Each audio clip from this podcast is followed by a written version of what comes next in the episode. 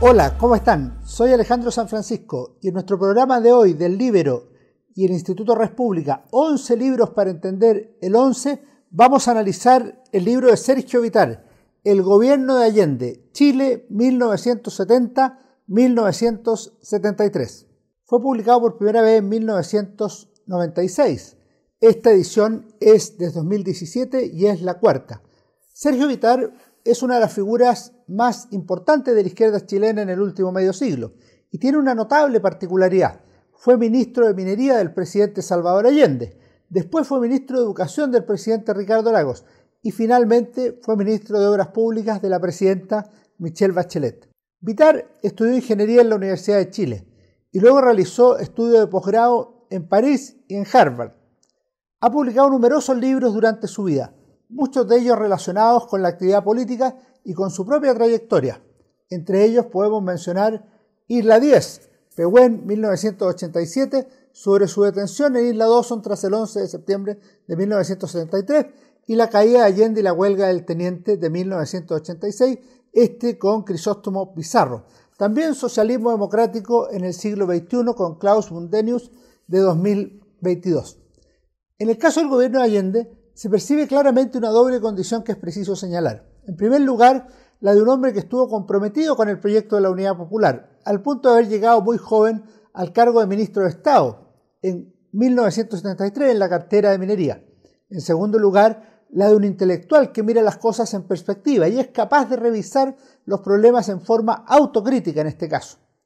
Vitar asegura que la Unidad Popular mostró tres insuficiencias principales la desarticulación del mercado con sus enormes repercusiones políticas, la disgregación de la alianza social y de su correlato en una alianza política, y la debilidad de conducción política para implantar una sola y clara estrategia.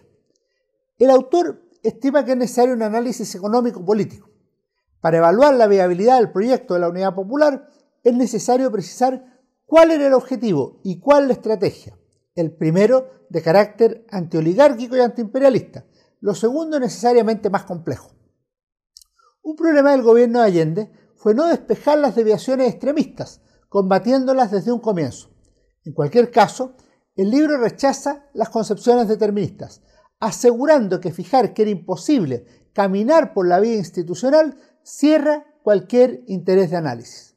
Nuestra aseveración inicial, dice Vitar, es que el golpe de Estado de Chile no estaba predeterminado y por ende el desenlace no era inevitable.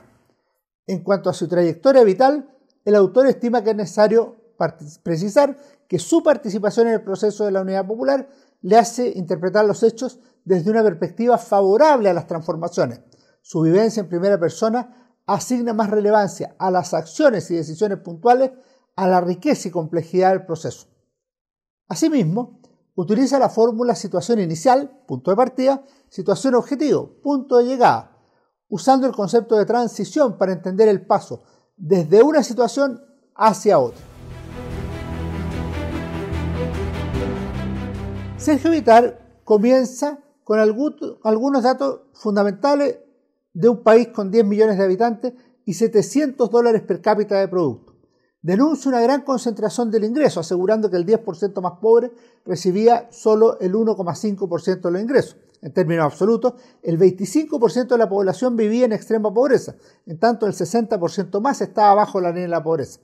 Las movilizaciones y paros estaban a la orden del día. El Estado actuaba como atenuante de las contradicciones, pero en una situación de crecimiento económico bajo y de alta inflación. En el plano político existía un sistema tripolar la institucionalidad tenía flexibilidad, lo que era necesario para afrontar los cambios estructurales. La posición constitucionalista de las Fuerzas Armadas aparecía como un factor determinante, mientras el equilibrio de poder de las superpotencias abría espacio para la coexistencia de un régimen de ideología diversa. En cuanto al proyecto político de la izquierda, la Unidad Popular era una coalición que tenía dos condiciones básicas. Primero, el Partido Socialista y el Partido Comunista eran los ejes de la UP y tenían una larga trayectoria en Chile. Segundo, al interior de la Unidad Popular existían disparidades estratégicas respecto a la vida institucional. A esto debemos sumar una condición que sería gravitante. La Unidad Popular no contempló la posibilidad de una alianza política con la democracia cristiana, pues se trataba de un partido antagónico. Ambos aspectos se volverían cruciales con el paso del tiempo, tanto las divergencias al interior de la UP como la falta de acuerdo con la AEC. Se debe considerar que el diagnóstico de UP consideraba que Chile vivía una crisis global, desde la cual se elaboró una segunda vía de transición al socialismo.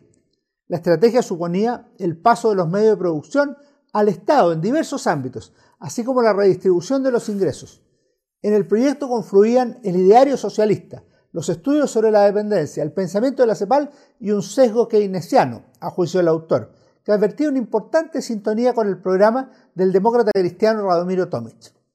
En el orden práctico, el programa definía ciertas decisiones inmediatas, impulsar la nacionalización del cobre y de las mayores empresas extranjeras, la estatización de industrias y bancos y la reforma agraria, con el objetivo de debilitar la base de poder económico del adversario principal, la gran burguesía local por una parte y los intereses norteamericanos por otra. En el corto plazo hubo un aumento de la demanda a través de mejorar las remuneraciones e incremento del gasto público, además de la aceleración de la reforma agraria y de las expropiaciones. A fines de 1971 se podían ver los resultados, como el aumento del producto, la reducción de la desocupación e incluso la tasa de inflación había disminuido, mientras mejoraba la distribución del ingreso. En el ámbito político, el gobierno tuvo buenos resultados en las elecciones municipales de abril de ese año. A todo esto se sumaba un importante reconocimiento internacional. Sin perjuicio de todo ello, Vitar advierte algunos problemas, la falta de cifras estrictas, la información y corrección retardada, así como una subestimación de los desequilibrios. En el plano político hubo otro tema grave, la debilidad en la dirección política, a veces con dualidad gobierno-partidos en la línea de dependencia, así como otros en el ámbito económico, como la escalada salarial y el déficit en la balanza comercial. Asimismo, hubo focos de conflicto en algunos avances de la revolución, como en el campo respecto de la reforma agraria y en el plano internacional por la nacionalización del cobre que ya hemos mencionado. En 1972, la política económica se mantuvo, pero la situación comenzó a cambiar de manera clara, lo cual provocó consecuencias negativas para el gobierno, no solo en el plano político, no solo en el plano económico, sino también en el ámbito político y en el social. El concepto de capacidad ociosa ya no era válido, aunque el gobierno no evaluó un cambio. Una reunión en el Arrayán que procuraba resolver el conflicto interno de la UP no terminó de manera adecuada. A juicio de Vitar, presente en ese encuentro de febrero de 1972, en la ocasión fue visible la falta de dirección política y también que los gobiernistas subestimaron el poder de la oposición. El problema es que se producía un deterioro en el ámbito social y también en la situación económica. Como contrapartida, ese año comenzó la ofensiva opositora. En palabras de Vitar, en lo social, los grupos medios se volcaron hacia posiciones sustentadas por los partidos de derecha, invalidando de esa manera la tesis de la alianza entre obrero y las clases medias. En junio tuvo lugar el cónclave de Locurro, otra reunión oficialista, donde las tesis centrales eran consolidar lo avanzado, favorecido por Allende y el PC, o bien avanzar con mayor rapidez, como sostenía el Partido Socialista. El 19 de junio el presidente designó un nuevo gabinete. Teóricamente, el gobierno buscaría un acuerdo con la ADC y avanzar con cambios en la política económica. Sin embargo, en octubre la situación cambiaría dramáticamente. El paro de los camioneros se extendió después a todo el país, con el apoyo de diversos gremios y sectores de la oposición. El gobierno, desde un comienzo, denunció un intento por subvertir el orden público y derrocar al gobierno. El propio Vitar advierte una vasta operación política en el pliego de Chile, presentado por el líder de los camioneros, León Vilarín, que se complementaba con el anuncio de la acusación constitucional contra cuatro ministros de Estado, anunciado por el Partido Nacional y la democracia cristiana. En otra parte, habla de una estrategia global de la oposición golpista que buscó crear una sensación de anarquía, fórmula a la cual se fue sumando la democracia cristiana. No obstante, el autor reconoce la existencia de problemas objetivos, que el gobierno no percibió adecuadamente o no atendió, que generaban la oposición de diferentes grupos, problemas de tarifas, de propiedad privada y ciertamente también de otro tipo. La huelga consolidó el desajuste económico, alineó las diferentes fuerzas, opositoras y debilitó a la unidad popular eh, a quienes buscaban el entendimiento dentro de ella. En otro plano, el paro terminó con el ingreso de los militares al gabinete, que pareció dar una cierta continuidad al proceso apuntalando la institucionalidad, si bien es probable que en el oficialismo estuviera más presente la idea de apuntalar al gobierno, que apareció muy dañado en octubre. Sin duda las Fuerzas Armadas podían contribuir a restablecer la normalidad y garantizar la continuidad institucional. Incluso Vitar advierte que eso podría significar que su tarea fuera generar las condiciones favorables para un entendimiento entre la unidad popular y la democracia cristiana. Sin perjuicio de ello, al interior de la UP hubo grandes debates y contradicciones respecto a la presencia militar en el gabinete. El general Prats debía reparar las secuelas del paro y disminuir el conflicto político que lo llevó a tener reuniones con diversos grupos y partidos. Dicho gabinete continuaría las expropiaciones y la formación del área social, pero también habría devolución eh, de algunas empresas, lo que provocó divergencias y luego paralización al interior de la UP. Vitar enfatiza que las decisiones económicas fueron defensivas, evitar la mayor inflación, evitar el deterioro de los salarios. En cualquier caso, resume el autor, durante la gestión del gabinete cívico-militar no pudieron revertirse las tendencias dominantes en la economía, en lo que influía la superación del equipo económico por la situación política y la estampida inflacionaria. Una cuestión central es que el gobierno no tenía suficiente poder político para diseñar y aplicar una política económica en medio de la incongruencia de las transformaciones estructurales. Con todo, en las elecciones parlamentarias de marzo, la Unidad Popular obtuvo el 44% de los votos, lo que Vitar califica como un éxito sorprendente, superior al porcentaje obtenido por el presidente Allende en la elección del 4 de septiembre de 1970, más aún en tiempos de crisis. Es una forma de lectura, legítima por cierto, pero también hay otra, que incluye dos cuestiones. Primero, es un porcentaje menor al que obtuvo la propia Unidad Popular en 1971 en las elecciones municipales. Y segundo, el resultado cerraba para siempre la vía chilena al socialismo, porque el gobierno no tendría mayoría en ninguna de las dos cámaras durante el resto de su administración. Esas eran otras contradicciones de Chile en 1973. Por otro lado, había que resolver el conflicto con el Gabinete de Integración Militar, que terminó el 27 de marzo. Allende pensaba que debía continuar, pero no se pudo. Una notoria novedad fue que en ese ministerio se integró el propio Sergio Vitar como ministro de Minería.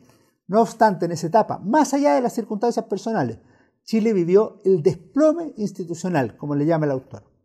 El programa gubernativo fijó ciertos objetivos defensivos, evitar la aceleración inflacionaria, mantener en lo posible el nivel de consumo de los sectores más pobres y minimizar la caída del producto, programa que se probaría inviable.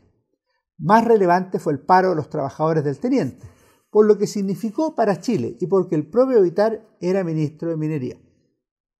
Muy temprano los detalles del conflicto quedaron ocultos en medio de una marea política y social. La tesis del doble reajuste que rechazaba el gobierno contra la petición de reajuste total por parte de los trabajadores parecía un tecnicismo en medio de una lucha mayor de carácter político. Vidar advierte el fomento de la crisis económica, la exacerbación de la pugna política e institucional y la creación de un clima de caos y violencia. Para mediados de 1973, Vitar hace una reflexión notable, que conviene notar porque es el reflejo de una época. Nunca antes se había vivido una situación donde la realidad fuese percibida de modo tan distinto por las dos principales fuerzas políticas y grupos sociales en pugna. Los mismos hechos eran interpretados desde dos visiones completamente distintas. Así se produjo el choque de dos visiones, entre una crisis coyuntural y la transformación estructural. La segunda reflexión que vale la pena mencionar se refiere a las instituciones militares. Cuando las Fuerzas Armadas ingresaron por primera vez al gabinete del presidente Allende, se aceleró el proceso de su definición política en perjuicio de sus posiciones constitucionalistas la retirada de los militares en marzo de 1973 y el incesante deterioro de la situación política y económica fortalecieron a los sectores ideológicamente opuestos al gobierno. Para el resto de los temas, como siempre, sugerimos la lectura del libro, que tiene además una serie de anexos, documentos de gran valor porque son contemporáneos a los hechos narrados, varios de ellos de 1973, que el ministro Vitar eh, consultaba y recreaba en sus notas. Vitar realiza una síntesis global en su análisis presentando las siguientes conclusiones.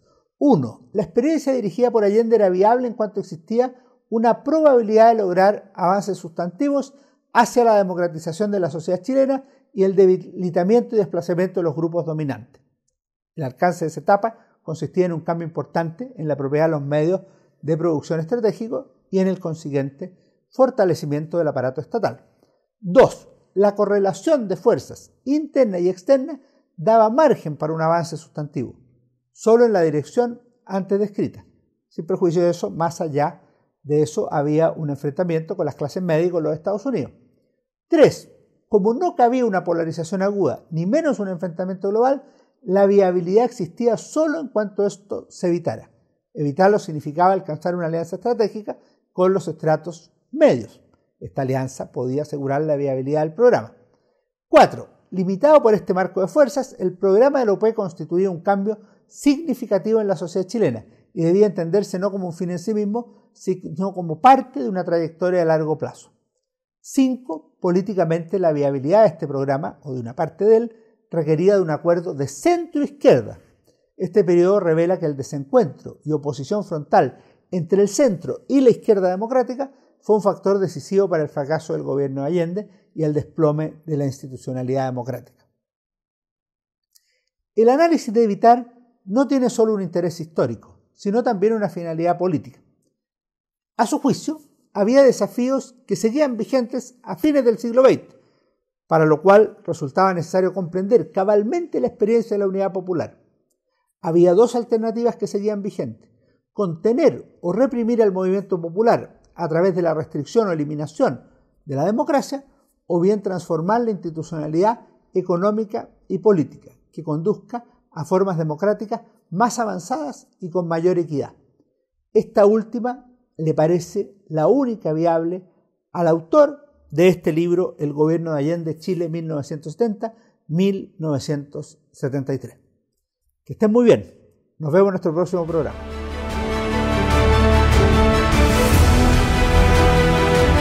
El libro, la realidad como no la habías visto. Haz que estos contenidos lleguen más lejos haciéndote miembro de la red Libero.